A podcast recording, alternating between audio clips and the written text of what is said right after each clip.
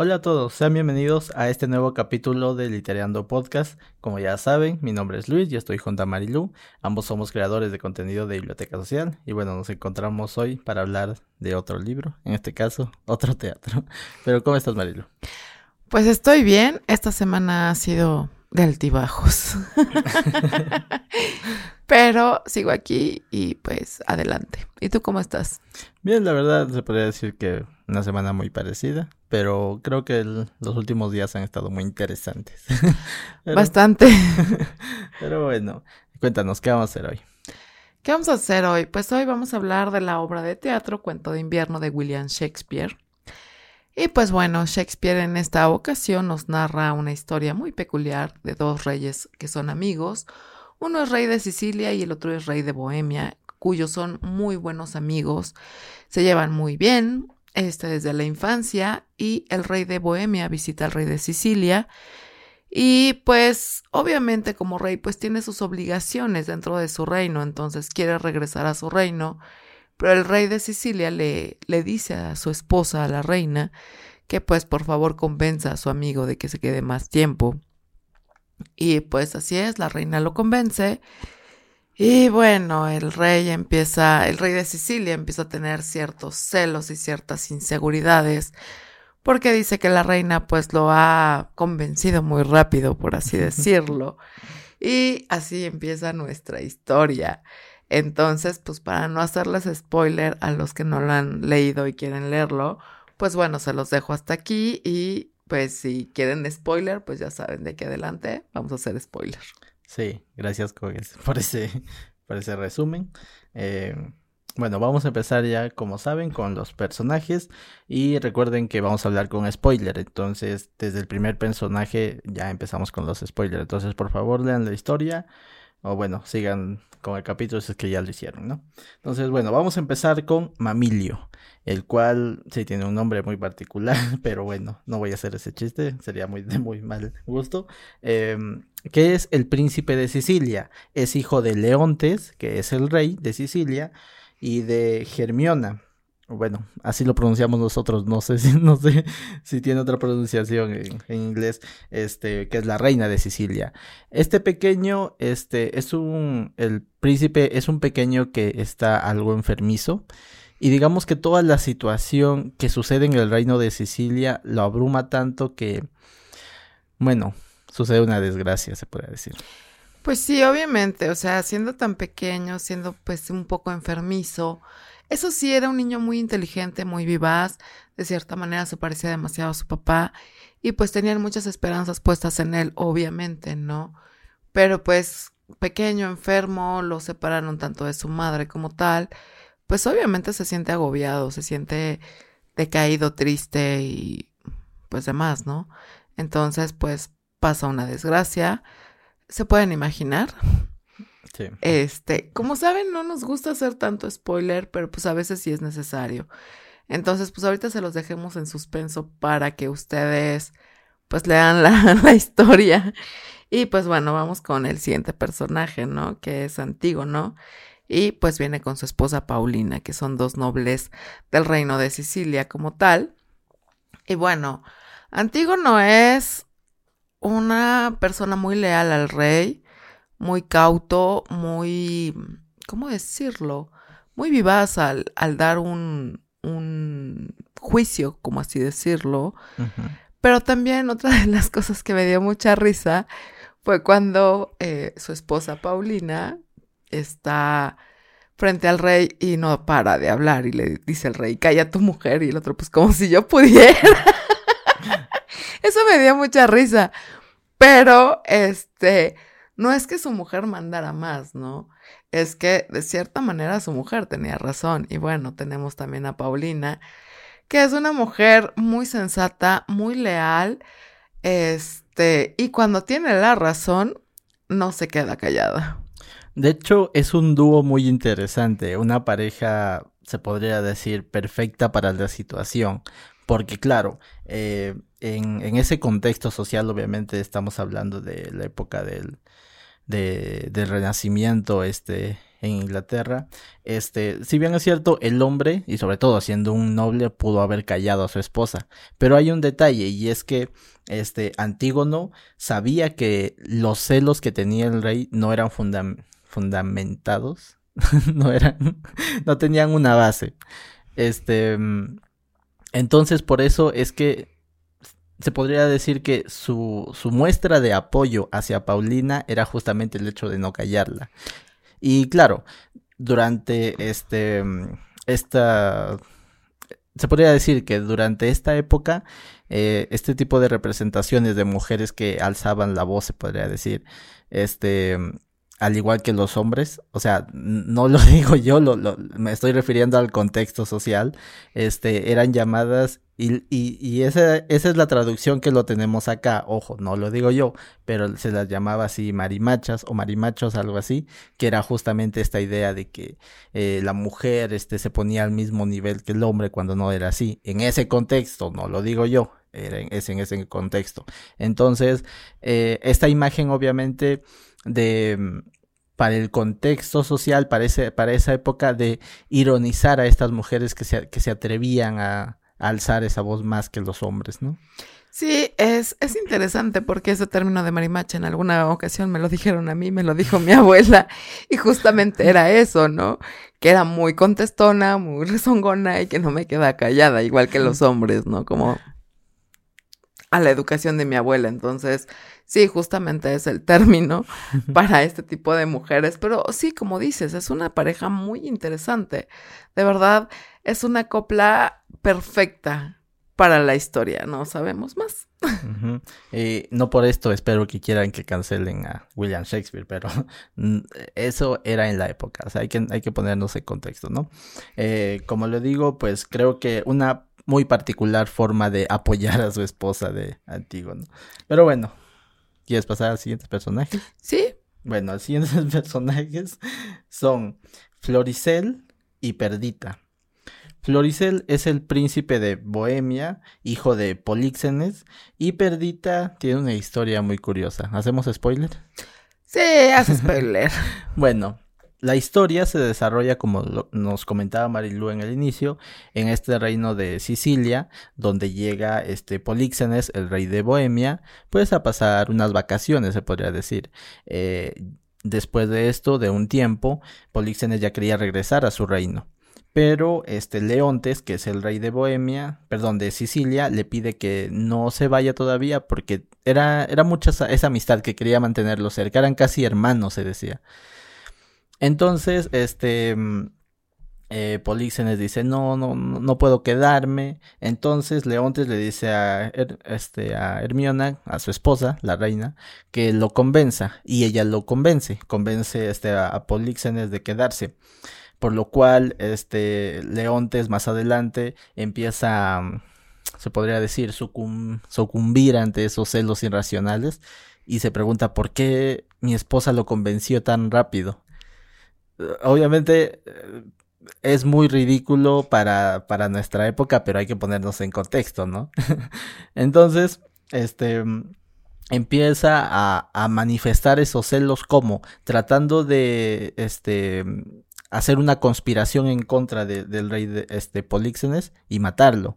Pero Políxenes huye a tiempo con la ayuda de un noble que ya veremos más adelante y este Leonte se queda en su reino, pero obviamente eh, se podría decir que mandan a juicio a, a Hermiona por el supuesto este pecado de, bueno, por la traición, por la supuesta traición, ¿no? Pero te estás olvidando que Hermiona estaba embarazada. A eso iba. Ah, ok, ok.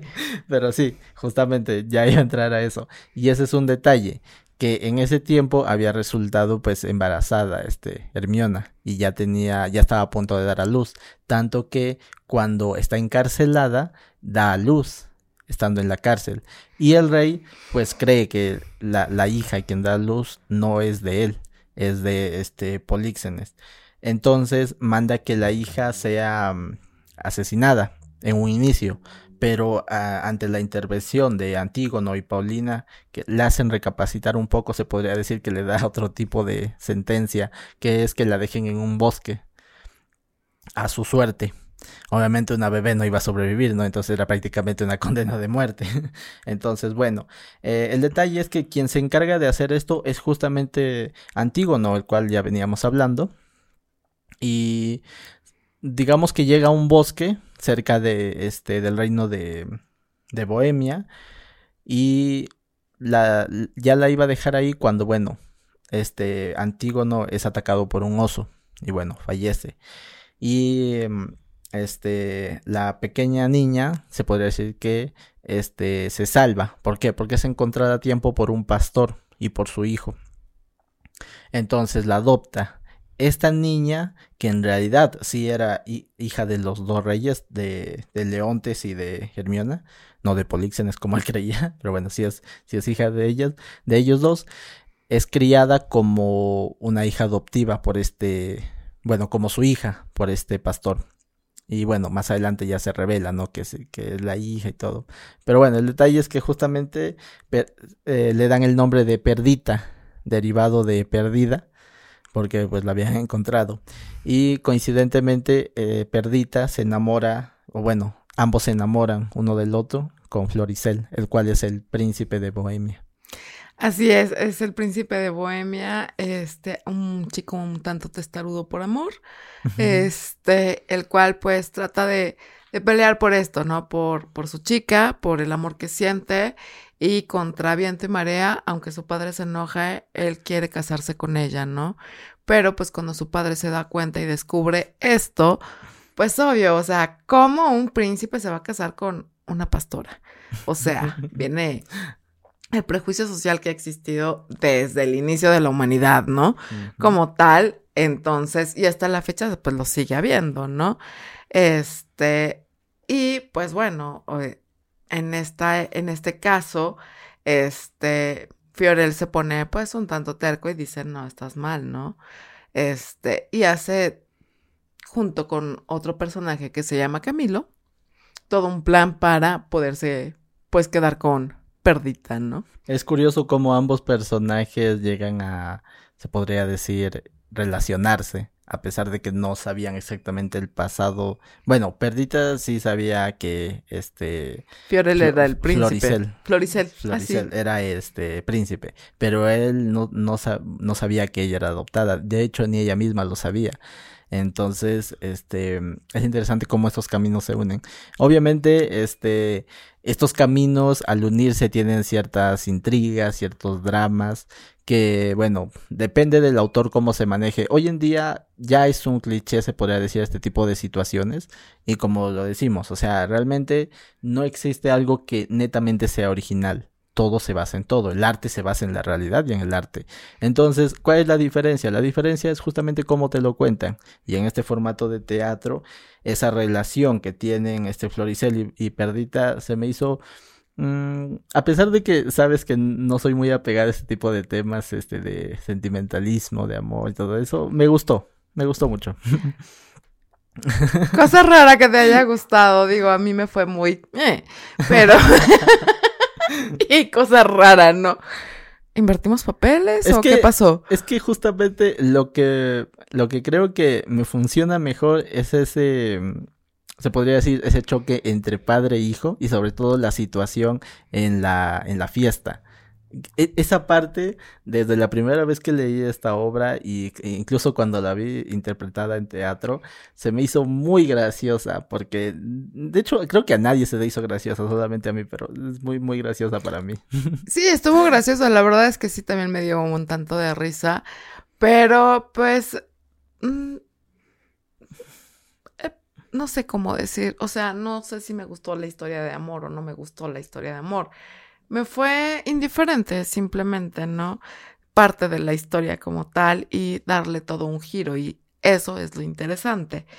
Pero pues bueno, ¿qué te parece si seguimos con Horas y Camilo? Que ya veníamos hablando de él, que es un noble del reino de Sicilia, el cual pues era como muy leal a su, a su rey como tal, pero cuando lo encomiendan a matar a, al rey de, de Bohemia, Políxenes, pues se siente entre la espada y la pared porque sabe que va a matar a un inocente. Pero el rey lo, le dice, si no lo matas yo te mato, ¿no? Entonces, pues habla con Políxenes y los dos huyen de, de Sicilia para irse a Bohemia como tal. Y pues esto hace que obviamente el rey sienta que es traicionado, ¿no? Pero obviamente no es traicionado, sino entre su buen juicio de Camilo como tal, pues toma la decisión correcta, ¿no? De llevarse al rey e irse con él, porque si se quedaba, este, pues también le tocaba cuello, ¿no? Y por algo injusto como tal. Y pues después, obviamente, este, cuando ve la situación de, de Floricel y, y Perdita, decide ayudar a, a Floricel. ¿Por qué?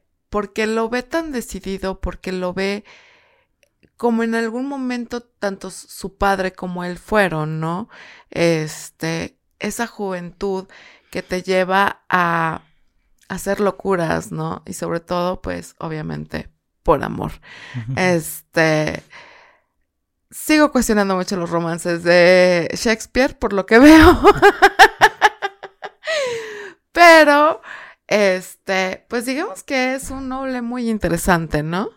Es el que, este, se podría decir mejor tiene los pies sobre la tierra. Es el que trata de no ser impulsivo, sino que racionaliza pues cada, cada cosa que está viendo y trata de sacar buenas ideas para que se podría decir todos los lados tengan cierta ganancia.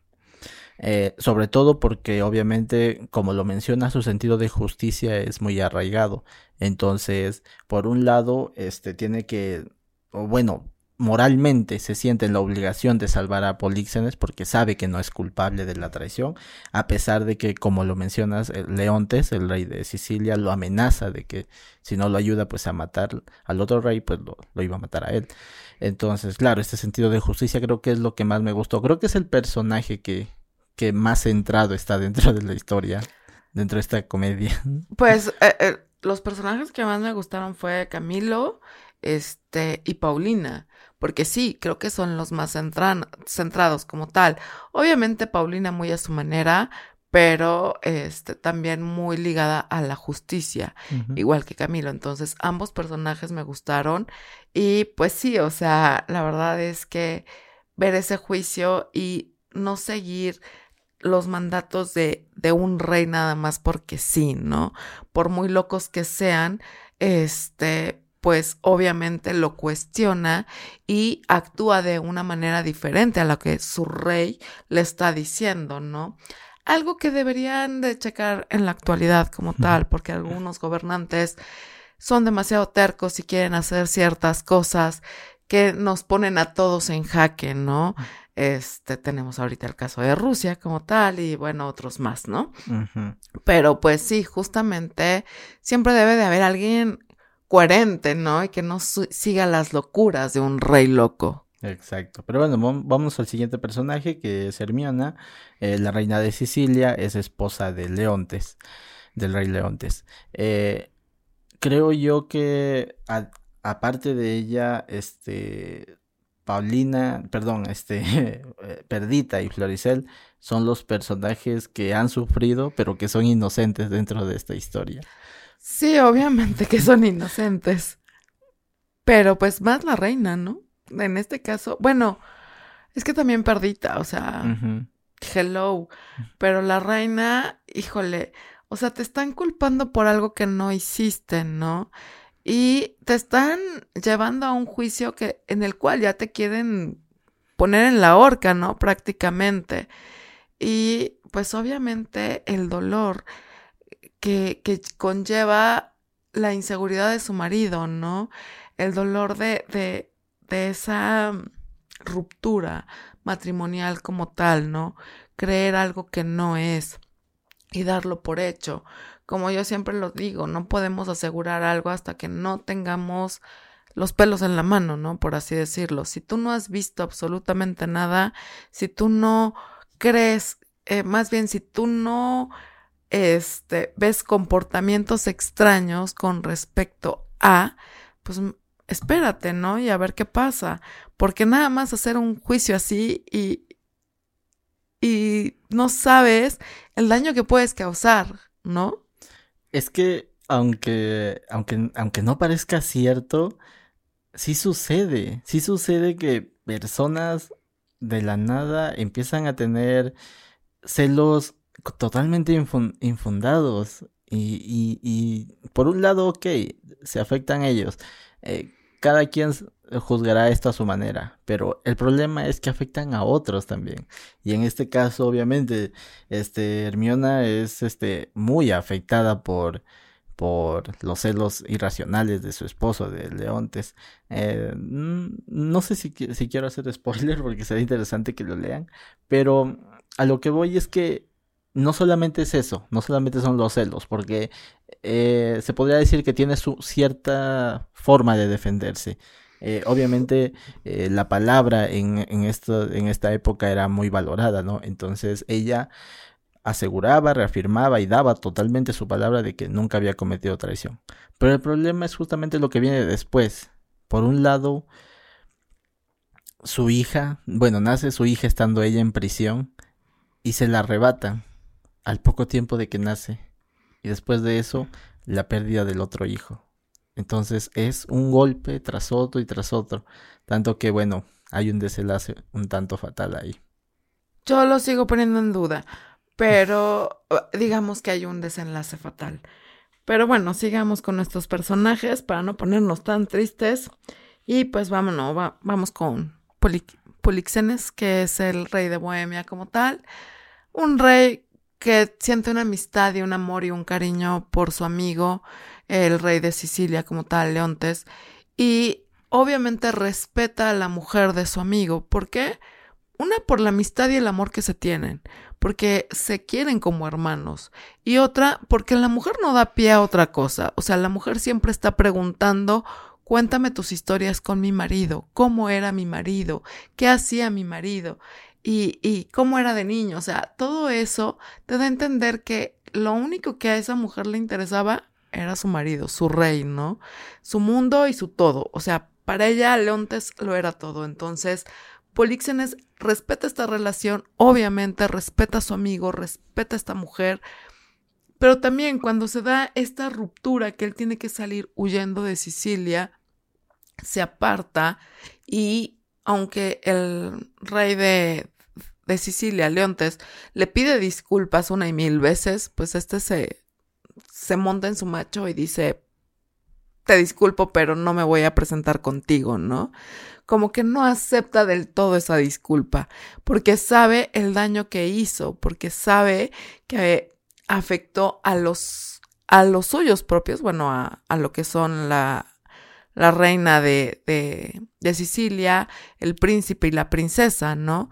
Entonces, pues sí, tiene como esto, pero...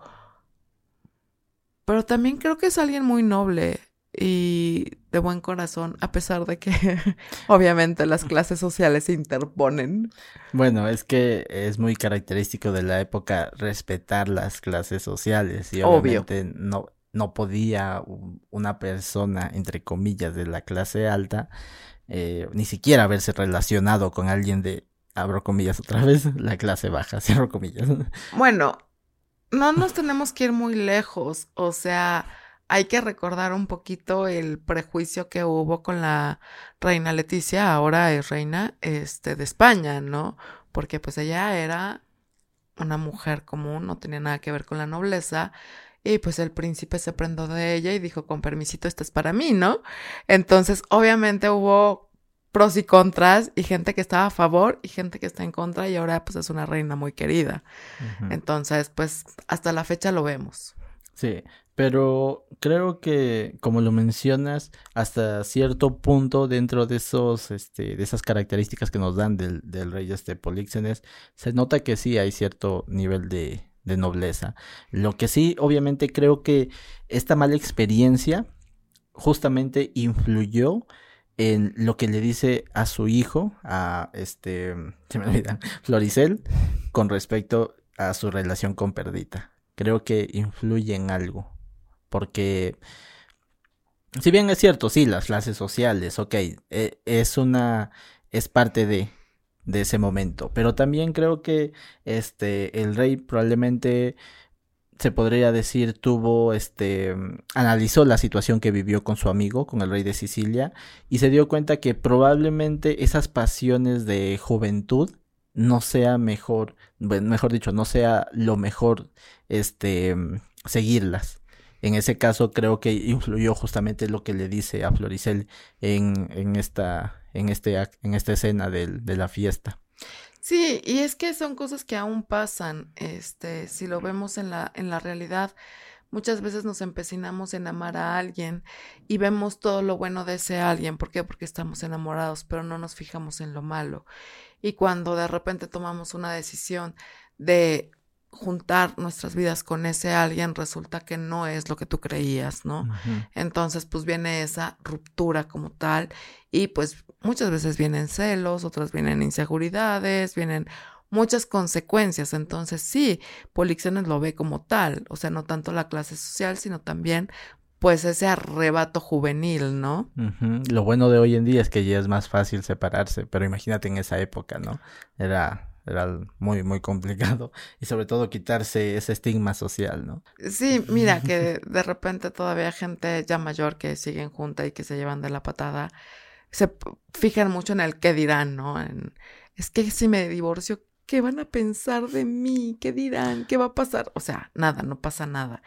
No es nada del otro mundo, ¿no? Pues sí, que opinen sobre esta historia. Vámonos con el rey de Sicilia, Leontes. Eh, si tienen algún amigo que, que es oso, pónganle este apodo. Leontes, Porque realmente es, o sea, es, e, es, el celo personificado. No, no, no creo yo haber leído o haber visto en alguna película, alguna serie, un personaje con tal nivel de celo. O, no lo recuerdo en este momento. Eh, lo viví, entonces, ah. este... Creo que todos hemos tenido un leontes en nuestras vidas. Sí, claro, obviamente. O sea, sería absurdo no haberlo tenido. Y tal vez en quizá en algún momento de nuestras vidas nosotros fuimos también, también leontes. En algún momento hemos sido algún leontes. Sobre todo por las inseguridades, ¿no? Que muchas veces la burra no era arisca, la hicieron a palos. Entonces, pues tenemos a este rey que pues sí, amaba, adoraba, idolatraba a su mujer, también lo era todo para él, pero empieza esto en su cabeza de, de por qué tan rápido, por qué lo convenció, qué fue lo que hizo, y está embarazada, o sea, hello, hello. Bueno, funciona como parte del drama. Sí, obviamente pero, funciona. Claro, viéndolo desde nuestro punto de vista actual es, por no decir un tanto ridículo. Obviamente, este. La verdad es que sí es un tanto ridículo, pero obviamente para la época y para nuestra historia tenía que ser así, ¿no? Obvio, si no, no se daba, o sea, o tenía que ser algo realmente grave que se hubiera pasado, o este, pues de plano estar demasiado más loco de lo que ya estaba. Entonces, pues sí, nos pintan este hombre tan celoso, tan inseguro, que se montaba en su macho y una de las cosas que no hemos dicho todavía es que manda a ver el oráculo, ¿no? Este, para que le dijeran si realmente su esposa era infiel. Entonces, cuando llegan con el oráculo como tal, se forma el juicio. Y en el oráculo dice, tu esposa es inocente, Polixenes también lo es, Camilo es un leal este, siervo tuyo, un, un no, bueno, no siervo, este. ay, se me súbdito. Fue. Súbdito. Como tal. Entonces, pues no hay nada que, que juzgar, pero pues tú vas a ser condenado a no poderse, a no dejar un heredero hasta que no se encuentre lo perdido. Entonces, pues, justamente, a pesar de que le están diciendo esto, que viene el oráculo como tal, pues él estalla y dice, no es cierto, miente el oráculo, miente. Ahí, pues hasta que le dan la noticia de que su hijo ya no está y pues luego la reina también sucede lo que sucede y todo por sus celos tontos. O sea, entienden algo, los celos son absurdos. Y como si, les digo, si no tienen las pruebas necesarias, óiganme, no anden haciendo juicios, dañan demasiado, los celos dañan demasiado y dañan demasiado una relación como tal, se vuelve tóxica, se vuelve enfermiza y muchas veces se está por miedo, se está por, pues ya que, o sea, cosas tan absurdas y tan alejadas de lo que realmente es el amor, porque si bien el amor es algo de dos como tal, también es libertad y también es dejar que la otra persona se desarrolle como tal. No es que ahora es mi esposa, es mía y va a hacer lo que yo quiera, o es mi esposo y es mío y yo lo voy a mandar. No, señores, dejémonos de esos pensamientos tontos y absurdos. Y en esta historia nos dan a entender muchas situaciones y muchas cosas que pasan en la actualidad y fue escrita en 1400 y algo. No, 1600 más 1600 o menos. más o menos, por ahí voy. Este, la verdad es que en fecha siempre me transcriverso, pero el chiste es ese, o sea, realmente hay que tener presente todo esto, ¿no? Como tal, este, y hay que analizar las situaciones. Eh, una de las cosas que nos deja la, la, literatura, ya sea una novela, ya sea una obra de teatro, ya sea historia, este, novela histórica, lo que ustedes quieran, siempre va a traer una reflexión o un, un mensaje, ¿no? Entonces creo que la literatura nos alimenta el alma y nos alimenta el cerebro para pensar mucho mejor y sobre todo cuestionar, no juzgar. Una cosa es juzgar y otra cosa es cuestionar. Y en este caso no estamos juzgando al rey, lo estamos cuestionando, pero sí nos damos cuenta que estaba loco o sea, ese nivel de celos tan enfermizos que eh, desobedeció al oráculo y el oráculo era la representación máxima de justicia. De hecho, se decía que era la, voz de los dioses, la guía para todo rey. Entonces, tanto así que de, desafío al oráculo solamente este demuestra que cada vez iba empeorando esta, esta situación para él. Bueno, esta situación dentro de su cabeza, ¿no? este, pero sí, después de esto hay un quiebre que, que, creo que es lo único que yo le criticaría un poco a esta, a esta historia y es justamente ese quiebre en el cual se da cuenta de que no era cierto. Eh, en mi opinión fue un poco rápido, de hecho muy rápido, este, para, para toda la historia que trae, que, que desarrolló Shakespeare este, hasta ese punto. Eh, ese revés en el cual el, el, rey cambia de opinión. Creo que fue muy rápido ahí. Creo que pudo haberse tomado un poco más de tiempo, aunque bueno, sí son, no son, no son muchos, muchas escenas, pero bueno, son 15. 14. 14, perdón, entonces te puede decir que son más o menos. Pero bueno, el detalle es que, eh, sí, este, no, como te digo, no recuerdo un personaje, haber visto un personaje igual de, de celoso que este. Realmente es, es el epítome, creo yo, de, de, de la inseguridad. Bueno, es que no leíste Crepúsculo, este 50 sombras de Grey, Mi hombre y muchos más que muestran a un hombre demasiado posesivo, celoso y... Pero este...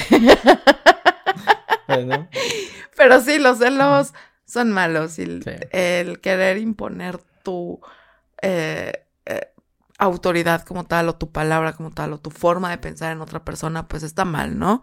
Este, entonces esto nos deja muchísima enseñanza. Y la verdad, es genial, leanlo. Pero pasemos a los recursos literarios, ¿te parece? Sí, pasamos a los recursos literarios. Como ya dijimos, es una obra de teatro. Está hecha en cinco actos y tiene 14 escenas. En su mayoría, la mayoría tiene tres escenas, este cada acto. Y bueno, algo característico de, de esta historia es su lenguaje, el llamado inglés moderno temprano. Eh, muy característico de, del Renacimiento, de esta época del Renacimiento este, en Inglaterra. Eh, la, la, versión que nosotros conseguimos para este capítulo tiene ahí unas aclaraciones muy interesantes que me hubiesen servido la primera vez que intenté leerlo, bueno, que lo leí en, en inglés porque no entendía un poco el contexto, entonces, este, eh, no sabemos si podemos dejarlo, este, creo que ya no se violan derechos de autor con Shakespeare, ¿no? No, ya no se violan derechos de autor, ya pasaron más de 100 años, obviamente. bueno, de todas maneras, este, si pueden conseguir este, eh, alguna versión que tenga estas aclaraciones sobre términos este, con respecto a la traducción, si, si, lo, si pueden leerlo en español, pero como decimos, nunca está de más poder leerlo en su idioma, en su idioma original, ¿no? Y también se aprende algo. Y bueno, este también, esta historia, este, muchos la catalogan como una comedia. Eh, Obviamente, a pesar de que para mí hay una escena muy graciosa, este no es la comedia a la cual estamos acostumbrados hoy en día, no es esa comedia, este, se podría decir, este, irónica de hoy en día, sino es la comedia de la, de, de la época, bueno, de esa época que se podría decir era la contraparte a la tragedia. Las tragedias por lo general tenían finales como su propio nombre dice, valga, la redundancia, trágicas, en las cuales pues personajes principales y hasta secundarios morían en su totalidad o los principales morían eh, de maneras, de diferentes maneras, vamos a dejarlo ahí. Este, en este caso, pues, eh, la comedia de, de, esa época lo que buscaba era justamente dar esos finales felices, ¿no? Esos finales más amenos. Bueno, en este caso es un final un tanto fantasioso, fantástico como tal. Sí, creo que esa parte también, o sea, no digo que, no digo que esté mal, simplemente es una observación. El final, digamos que durante el 90%, el 95% de, de la historia vamos viendo hechos muy, este, se podría decir comunes, ah, muy creíbles.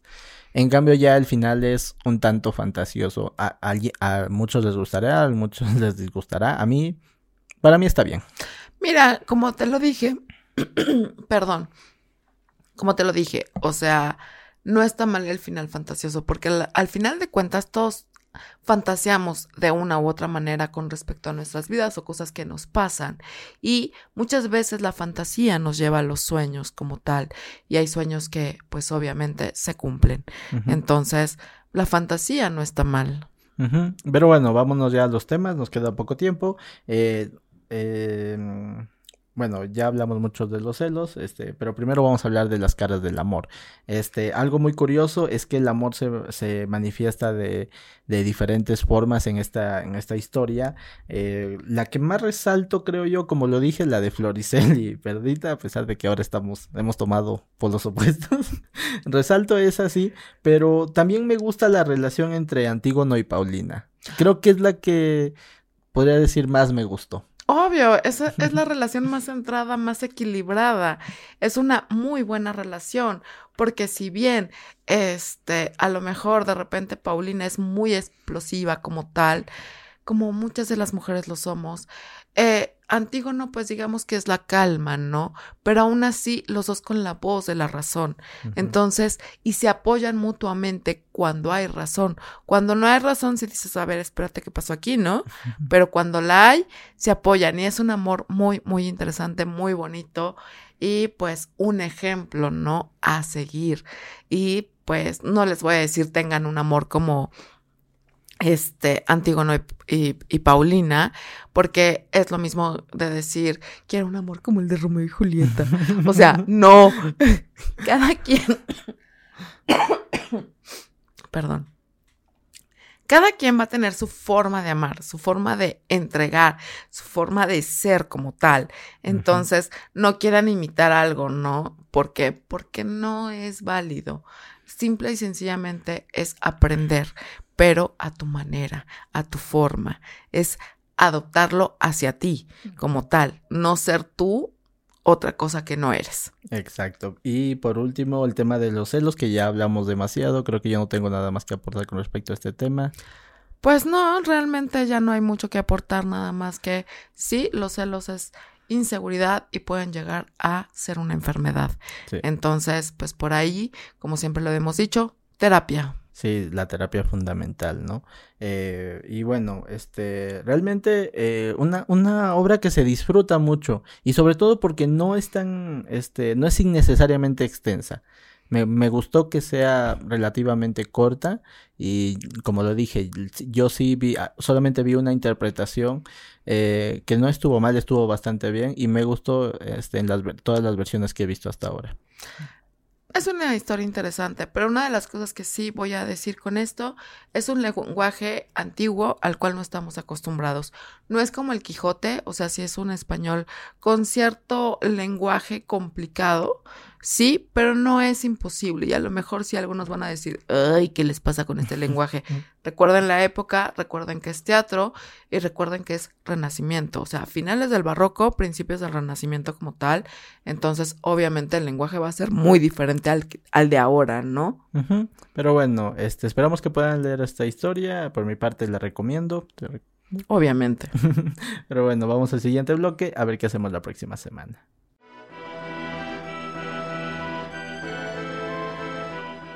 Y bueno, ya estamos de regreso aquí en Celos Podcast. No, no Podcast. Este capítulo se va a llamar Celos o algo así, no sé, ya veremos. Pero bueno, cuéntanos Marilu, ¿qué vamos a leer la próxima semana? Espero que no tenga que ver con celos, pero Entramos a temática, señores. Viene octubre. Sí. Temática del terror. Debo decir que una de las más esperadas por mí. Sí, ya lo sé. No tanto por mí, sino por Luis, pero espero que la disfruten. Y pues vamos con un manga que se llama Bibliomanía, que es de Baru y Mac Chino. Algo así. Son dos este, colaboradores como tal. Y pues bueno, ya saben que por derechos de autor no les puedo mostrar absolutamente nada, pero bueno, sí la portada, ¿no? Pero pues bueno, esperemos que sigan con nosotros la lectura para que no les hagamos spoiler, porque aunque tratamos que no, es imposible. Entonces, pues bueno, ya saben y pues si les ha gustado este capítulo, regálenos un like. Si son celosos, también regálenos un like. Suscríbanse al canal, ayúdenos a compartir nuestro contenido para llegar a más personas y sobre todo, pues demostrar qué es la literatura, ¿no? Sí, pueden seguir a Biblioteca Social en sus diferentes redes, en Facebook, Twitter e Instagram. Y también nos pueden seguir a nosotros en nuestras redes individuales, a mí como Luis Brarbe. Y a mí como Marilu-PS. Ah, les recuerdo que Marilu va con Y. sí, y bueno, si ustedes han sido alguna vez un leontes o han tenido un leontes en su vida, déjenos ahí un like y pueden dejarlo en los comentarios, ¿no? Pero bueno, esto ha sido todo por este capítulo y nos vemos la siguiente semana. Adiós.